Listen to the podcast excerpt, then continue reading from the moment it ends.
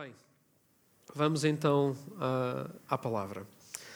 E a semana passada uh, falávamos, eu uh, falava convosco, partilhava convosco esta mensagem com, com este título em latim, Imago Dei. Uh, feitos à imagem e semelhança de Deus. E uma das coisas que nós falávamos quando abordámos este título é que a Imago Dei não terá tanto a ver com aquela questão da genética ou da aparência uh, que nós possamos ter. E que até não seria isso que nos distinguiria de tudo o resto que Deus criou e que podemos ler lá no relato de Gênesis. Mas que sim teríamos uh, alguma coisa que nos distingue de toda a restante criação, sendo que uh, falámos essencialmente sobre duas, e uma delas é sobre uma missão, uma tarefa que Deus deu em especial à humanidade e para a qual a capacitou para fazer, cuidar de toda a criação. Uh, e, e, o homem foi logo incumbido de o fazer, mas também falamos sobre isso que realmente nos distingue e que nos torna mais do que soberanos sobre todas as outras criaturas, é a participação naquilo que realmente é a Imago Dei, que é uma comunidade que já era antes de nós existirmos e que quis crescer para aí, quis crescer para nós, que nos quis incluir. Essa comunidade de amor, essa comunidade como Cristo. Foi sobre isso que nós falámos um pouco na semana passada. Mas, uh, e eu já tinha feito o spoiler também na, na mensagem anterior, que hoje falaríamos sobre o que acontece após isso. É verdade que nós somos Imago Dei, é verdade que nós pertencemos a essa comunidade, mas ainda assim eh, acontece alguma coisa após que gosto de pensar que, que não atribuo as culpas a Adão e Eva porque penso que no lugar deles eu faria o mesmo. Faz parte da humanidade também. E a queda, que é o relato que nós iremos ler agora, em Gênesis, no capítulo 3, tem impacto na tarefa que Deus nos deu e também na relação que nós temos com o Pai. Mas será que tudo isso está estragado a um ponto irremediável? Será que a Imago Dei foi afetada ou que o pecado anulou aquilo que é a imagem e semelhança de Deus na nossa vida, na vida dos outros? E nós vamos ler uh, a palavra. Peço-vos para, para irem seguindo connosco. Mas antes de irmos ao relato da queda, lemos um bocadinho antes, em Gênesis, no capítulo 2, e podemos acompanhar a leitura. Diz assim, Gênesis 2, uh, eh, versículo 15.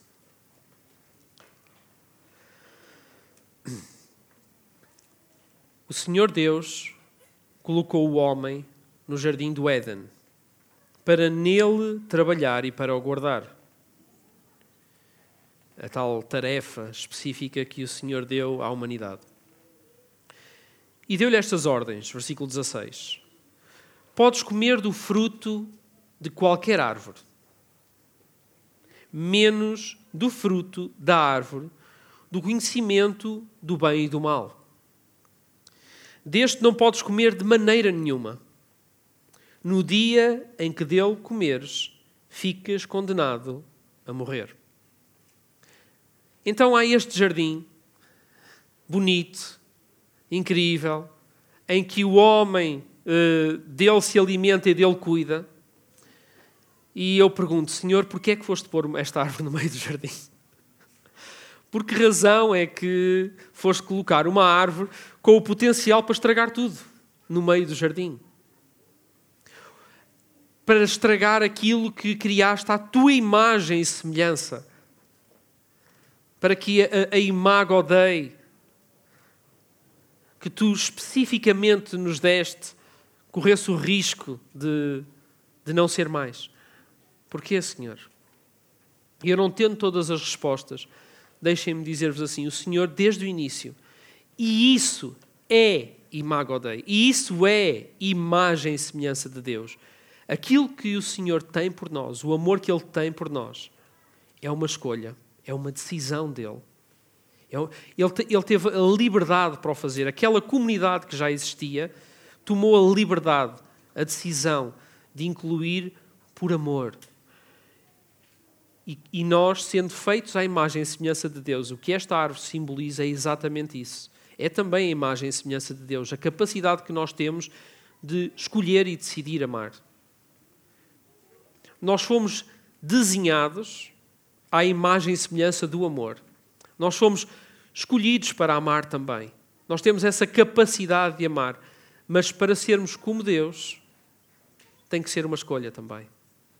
E é uma escolha que nós temos, que, que, que Deus nos dá essa liberdade de fazer. Então existe essa árvore. Por muito que me custe, preferia que se calhar tivesse sido de outra maneira.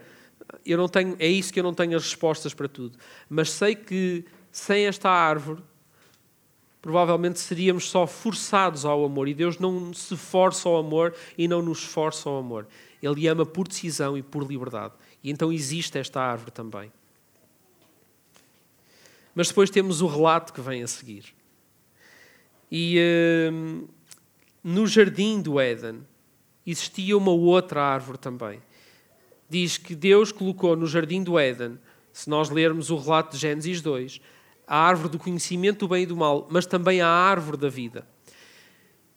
E de quantas árvores é que o homem não poderia comer? Quantas? Uma. Portanto, o homem comeria também dessa árvore da vida, a árvore que permitiria que ele tivesse vida, a árvore que permitiria que ele tomasse a refeição santa, a ceia santa, naquele momento de jardim, era possível o homem ter esta relação com, com, com o seu Criador, com esta comunidade que o criou, esta comunidade como Cristo, em amor havia refeição, havia família, havia tudo isso. Mas vamos ver então, lendo o relato de Gênesis 3, se realmente tudo isto se perdeu. Logo a partir do versículo 1. A serpente, que era o mais astuto de todos os animais selvagens criados pelo Senhor, disse à mulher: Com que então Deus proibiu-vos de comerem do fruto de todas as árvores do jardim? E logo aqui vemos uh, uma adulteração daquilo que acabámos de ler em Gênesis 2, no versículo 15. Vemos que a mentira tem uma aparência de verdade.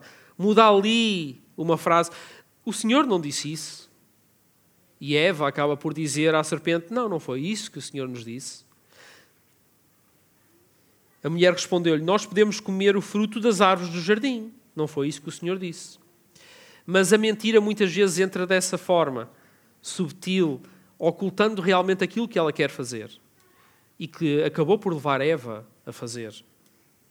Só nos proibiu de comer do fruto da árvore que está no meio do jardim. Versículo 3: Se tocássemos no seu fruto, morreríamos. E a serpente replicou-lhe: Não têm que morrer, de maneira nenhuma. Versículo 5: O que acontece é que Deus sabe que no dia em que comerem desse fruto, abrir-se-ão os vossos olhos e ficarão a conhecer o mal e o bem, tal como Deus. A mulher pensou então que devia ser bom comer do fruto daquela árvore, que era apetitoso e agradável, ou seja, o desejo em liberdade que esta, que esta que a humanidade tinha para ser como Deus, ser imago Deus, imago Dei, como Deus, é a imagem e semelhança de Deus, parece que de alguma forma a humanidade foi enganada a acreditar que lhe faltava alguma coisa para ser que ainda não era aquilo que poderia ser. Quem é que de nós sente isto? Que falta alguma coisa? Que ainda não estamos completos? Que ainda estamos à, procura de algo, que estamos a perseguir alguma coisa que nos falta, de forma constante. E depois acabamos por eh, alimentar esse desejo que está, que está dentro de nós, está gravado na Imago Dei. É um desejo de raiz, é um, um desejo de origem, é um desejo de gênese da humanidade. Querer algo que ainda não tem. Está lá. Mas que só pode ser encontrado naquilo que Deus tinha criado antes da queda, antes deste momento. Porque Adão e Eva não tinham falta de nada. Eles comiam do fruto da árvore da vida e de todas as árvores do jardim. ”.。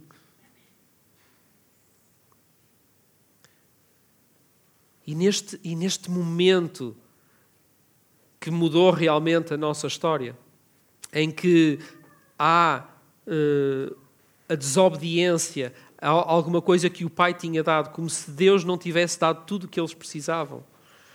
Eu faço um paralelo com tudo aquilo que nós, nos dias de hoje, também tentamos, nos, os frutos dos quais nós nos alimentamos na expectativa que eles complementem alguma coisa que nos falta. Eu não vejo problema nenhum, aliás, pelo contrário, eu acho que nós temos a responsabilidade de cuidar de tudo aquilo que Deus nos deu. E então, para isso, devemos nos esforçar, porque aquilo que acontece a seguir à queda é que Deus realmente acaba por dizer quais são as consequências de, da decisão que eles tomaram. E nas consequências está exatamente isso, que é, vocês agora para alimento, vocês vão ter que fazer um esforço com suor. Vai ter que haver um esforço enorme da vossa parte para poder fazer aquilo que no jardim era normal, era natural. Eu cuidava de vocês dessa forma. Como o Ramon disse, é é aquela necessidade de nos servirmos uns aos outros, era eu próprio que o fazia. Mas agora há muita sujeira em brasileiro, nos pés. Há muita sujeira que precisa de ser limpa. Até porque aquilo que é feito a seguir, vejam lá o que é que aconteceu. A mulher comeu do fruto daquela árvore, que era apetitoso versículo 6, e agradável à vista e útil para alcançar sabedoria. Apanhou, comeu e deu ao seu marido, comeu também. Nesse momento, abriram-se os olhos de ambos e deram-se conta que andavam nus. Cozeram então folhas de figueira para com elas poderem cobrir a cintura.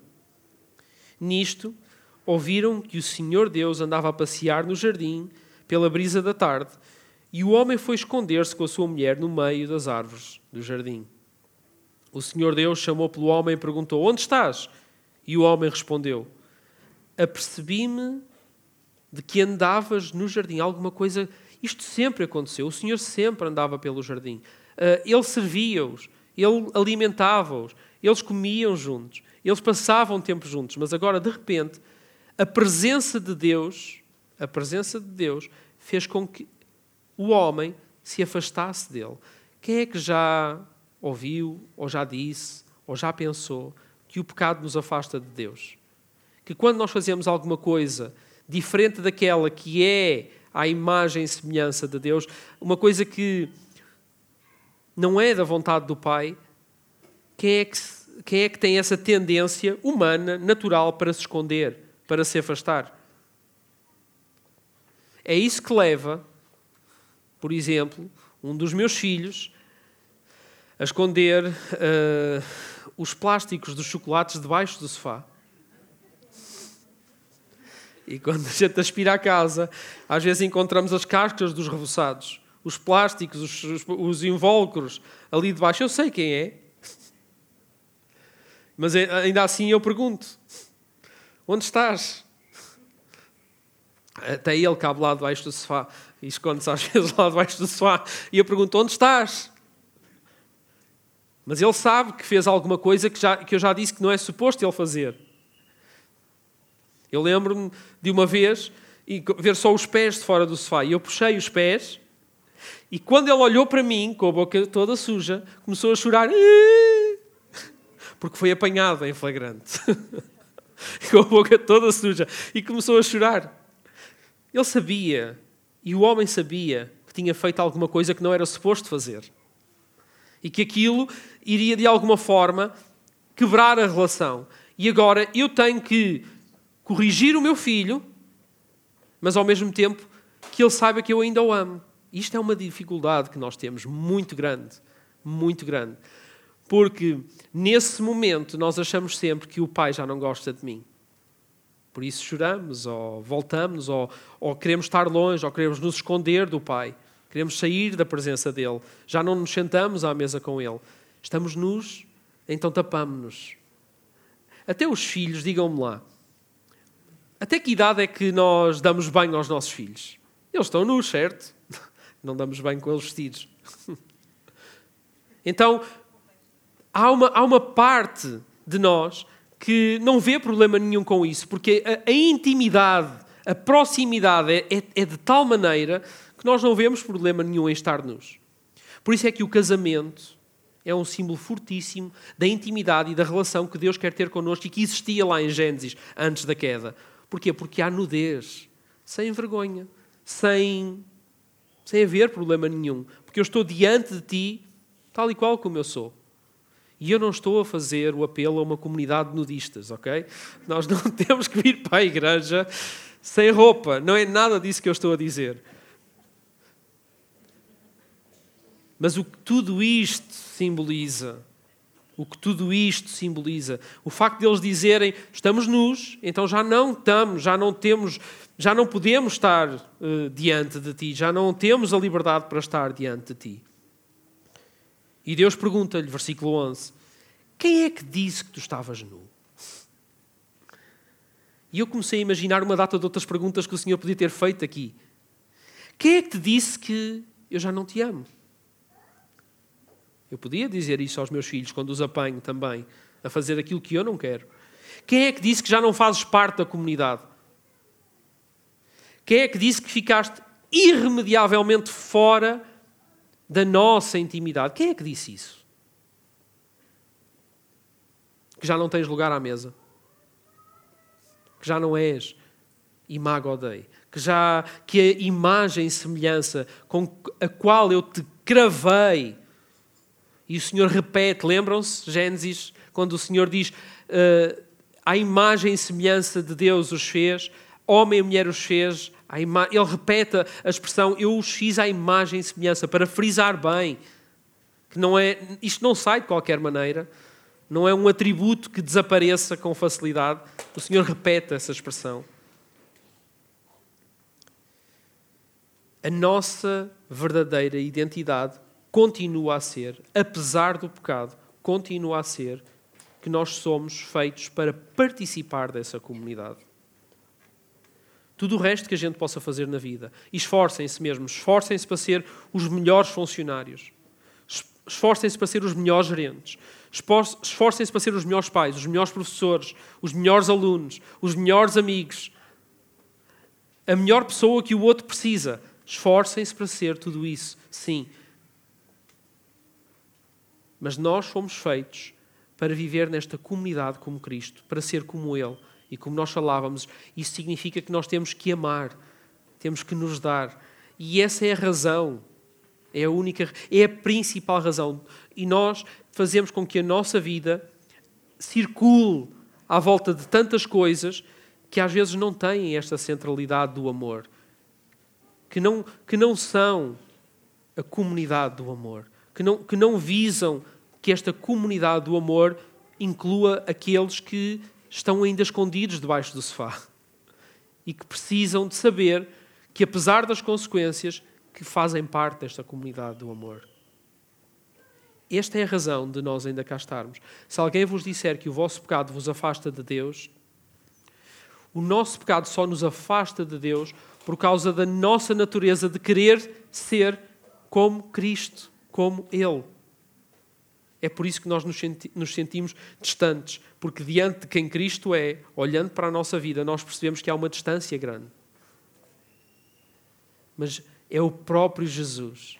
É o próprio Jesus. E está lá escrito, João capítulo 12, no versículo 35, diz exatamente isto. A forma como Jesus havia de morrer demonstra o amor que Ele tem por nós. Por isso é que Ele disse: quando eu for levantado, eu vou atrair muitos a mim. Porque eu vos amo a esse ponto, capaz de dar a minha vida por vocês.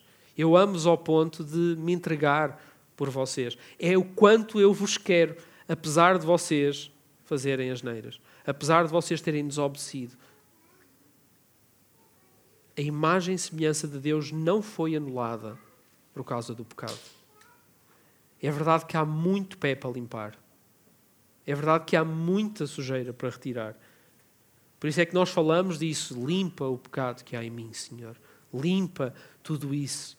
Porque é isso que faz com que eu me afaste de ti. E como é que nós olhamos para o irmão que peca? Como é que nós olhamos para aquele que está longe? Como é que nós olhamos para aquele que não concorda connosco, que tem uma, uma cosmovisão diferente da nossa, para aquele que vem de uma cultura muito diferente, que, que não acredita em Deus até?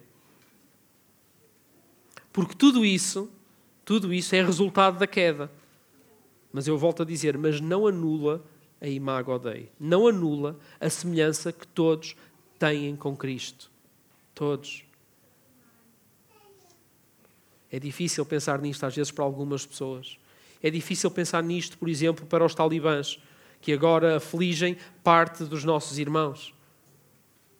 Mas será que nós olhamos para eles também como seres passíveis de serem recuperados e que a imago neles também possa vir ao de cima? Por isso nós oramos por eles também. Faz parte da nossa oração orar por aqueles que nos perseguem.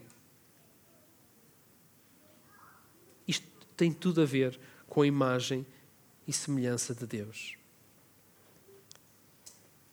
Eu não sei se vocês também sentem esta pressão, esta voz de serpente constante na vossa vida, a dizer-vos que vocês não são dignos, que vocês não merecem, que vocês não são capazes, que vocês não têm o que é preciso, como se houvesse alguma coisa que ainda não estivesse lá, que Deus ainda tivesse que imprimir na nossa vida para nós sermos alguma coisa que ainda não somos. Quando, na verdade, a única coisa que aconteceu com a queda é que houve coisas que foram acrescentadas e que nos distraem muito.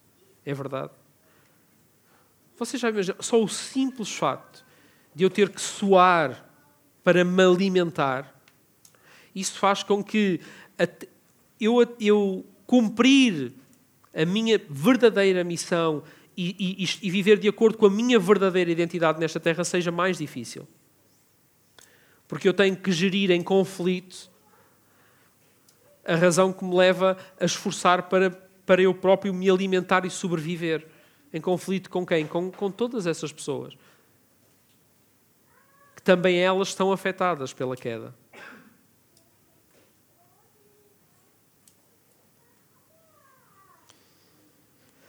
A verdade é que todos nós, e perdoem-me eu usar outra, outra expressão em, em, em, latim, eu andei a ler muita coisa sobre isto, e, e uma das maiores fontes de, de, informação que eu acabei por ter foi uma tese que alguém escreveu hum, incrível, com, e se alguém precisar e quiser, eu, eu posso enviar o PDF sobre uh, a Imago Dei uh, na, é, através de, de, dos escritos e da obra de Santo Agostinho. E, e, e, este, este aluno, este estudante que preparou esta tese muito bem escrita, tem 130 páginas mais ou menos. ele fala muito, ele usa muitos termos que Santo Agostinho também usou nos seus escritos. E ele fala também que a Imago Dei hoje transcreve-se com alguma coisa que nós temos que procurar viver, que é a nossa missio Dei, que é o quê? Que é a, a comissão que Deus nos deixou para viver. E que tudo o resto, tudo o resto que, que nós vamos fazendo no nosso dia a dia é realmente isso. É, uma, é muitas vezes distrai-nos da nossa verdadeira identidade e de nós vivermos a fazer aquilo para o que realmente fomos desenhados. Que tem tudo a ver com aquilo que Cristo também fez enquanto cá esteve. Viver como Cristo, ser mais como Cristo, é a nossa missão é a nossa comissão. É para isso que nós fomos chamados. Por muito que a gente tenha ocupações para poder comer, por muito que a gente faça essas coisas com muito suor para poder sobreviver na terra, consequência da queda. A nossa missio Dei é que a igreja existe por causa da missão e não o contrário. A missão não é um departamento da igreja. A missão é a razão da igreja existir.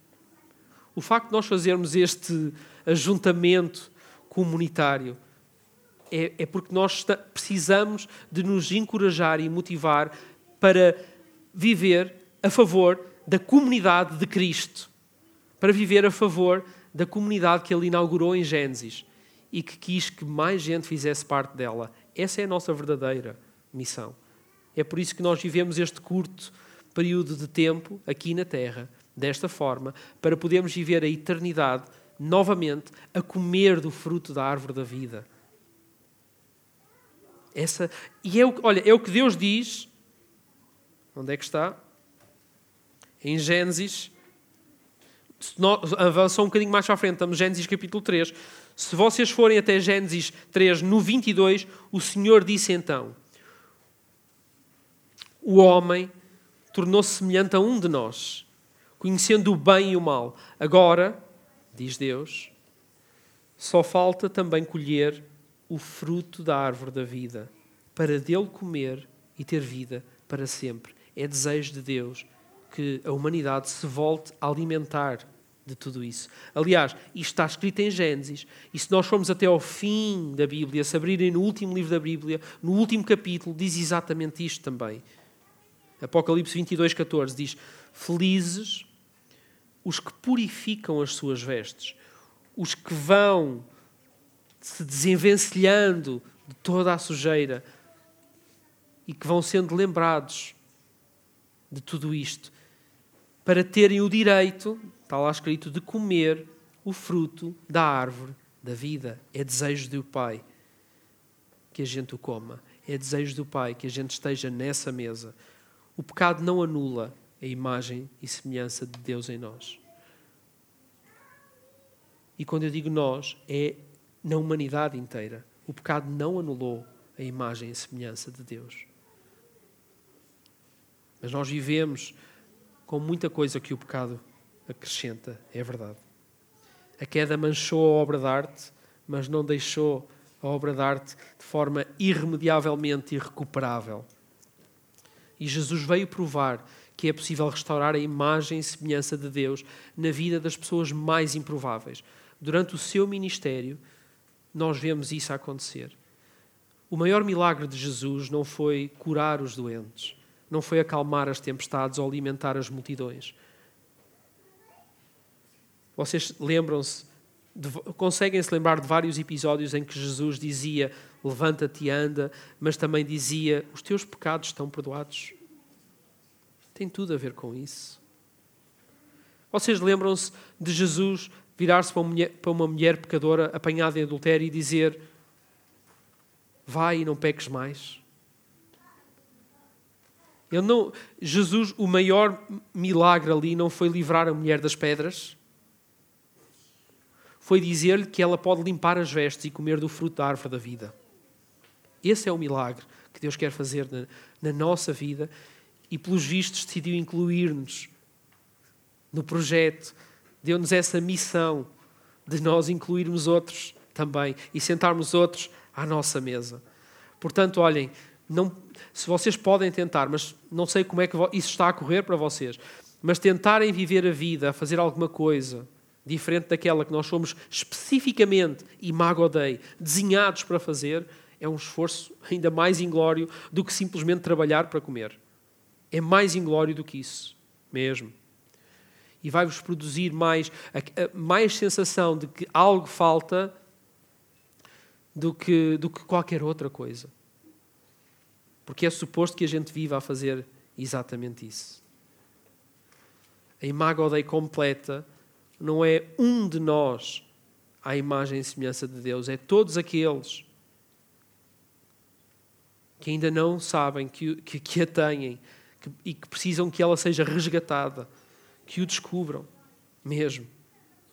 A Imago Dei não tem a ver também com uniformidade, agora vamos ser todos iguais. Não tem nada a ver com isso. Tem a ver com complementariedade, com um corpo completo. Tem a ver com uma harmonia das diferentes partes de um grande puzzle que é a família de Jesus. Eu sinto falta de muitas peças desse puzzle também. Nós ainda esta semana falávamos na, na equipa que há muita gente que já não vemos há muito tempo na igreja. Por causa, não sei se a pandemia foi uma desculpa, não sei, não sei, mas deixou de vir. Será que deixaram de fazer sentir parte de nós? Será que nós estamos a amar como é que é suposto? Será que temos capacidade? Lembram-se do que falávamos? Temos falado sobre isto que é suposto que o mundo conheça quem Jesus é pela forma como nós nos amamos e por isso nós devemos fazer o quê? Amar especialmente os domésticos da fé. Lembram-se disso? Mas isso é, não é porque os de fora não merecem o nosso amor. É porque nós temos uma responsabilidade de mostrar ao mundo o que é o amor. E como é que eu posso mostrar ao mundo o que é o amor se eu não sou capaz de fazer isso aqui? Então, olhem, desculpem, mas eu oro para que o Senhor não traga mais ninguém até para a igreja porque nós temos ainda que. É melhor que a igreja não cresça. Porque temos que aprender com os, os que já temos a amar. É claro que eu quero que a igreja cresça. Eu quero muito, mas, mas que cresça desta forma saudável, de dentro para fora. Percebem? Que cresça com cada um de nós, avaliar a vida que tem, o que está a fazer e dizer: será que, Deus, será que eu estou realmente a assumir a minha missão Dei? Será que realmente eu estou a, a, a viver com a comunidade que ama dessa forma tão intensa que outros são atraídos a ela? Que o puzzle se completa, que as peças se juntam, que a harmonia existe. Nós, nós existimos para participar dessa comunidade, para dar honra e glória ao Criador. E a melhor música que nós lhe podemos cantar é exatamente essa: é, é juntar as peças. E olhem, juntar as peças não é convencer os outros que eles estão sujos. Esse não é o nosso papel sequer. É amar. É amar. É bem diferente. Fazer o esforço para convencer os outros que eles estão sujos é bem diferente do que pegar numa bacia, numa toalha e lavar os pés. Porque uma coisa é a nossa missão, outra coisa é a missão do Espírito Santo. Não vamos confundir, ok? Vamos fazer aquilo para o qual Deus nos chamou para fazer. Vamos amar. Vamos pensar nos nossos negócios, nos nossos investimentos, em tudo, nos lugares onde a gente vai. Vamos pensar que Deus nos está a enviar para, esses, para, para, tudo, para tudo isso com uma missão muito específica, uma tarefa muito específica. Vamos ficar de pé e vamos orar e vamos pedir a Deus exatamente isto.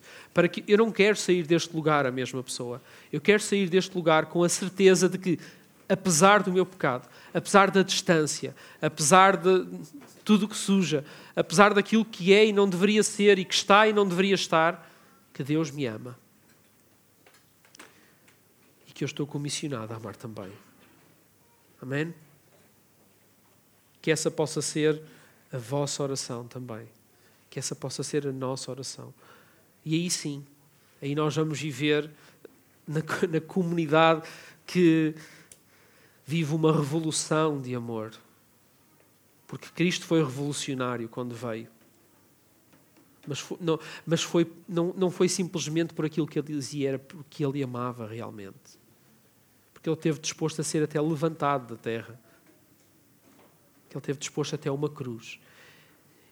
E se as cruzes que tu tens que suportar têm aparência de derrota, mas se forem baseadas em amor genuíno, então então estás a ser mais como Cristo, então estás a cumprir a missão. E essa cruz carrega, não te preocupes, carrega essa cruz porque a vitória é tua também. Porque estás a fazer aquilo que é suposto fazer, porque estás a ser mais como Cristo. Podemos orar, o grupo de louvor se calhar pode subir e nós podemos terminar também louvando a Deus juntos. Louvando a Deus juntos. Nós somos a representação do nosso Deus aqui na terra. Nós somos os portadores da Imago Dei. Nós somos aqueles que, como Cristo, amam. Nós somos esses. Temos esse privilégio. Foi-nos dado por ideia, por projeto, por concepção, até mesmo antes de termos sido criados. O próprio Jesus amar e ser entregue à morte na cruz foi tudo programado antes da criação. Daí estas duas árvores eu quero comer do fruto da vida, mas quero tomar essa refeição com muitos mais. E olha, eu vou sempre sentir frustração por saber que não é apenas aqueles que não têm vindo e que eu espero que venham. Espero mesmo muito, porque eu não tenho capacidade para estar na vida de todos, envolvido com todos e a amar todos. É multiplicar isto por inspiração, o dom de amar e lembrar que vocês também o devem de fazer, que nós vamos realmente amar de tal maneira que isso, que Cristo será louvado e reconhecido no nosso meio e a comunidade vai crescer então. Amém? Aceitem esse desafio. Tu és esse missionário integral. Amém. Vamos louvar a Deus juntos. Amém. Amém.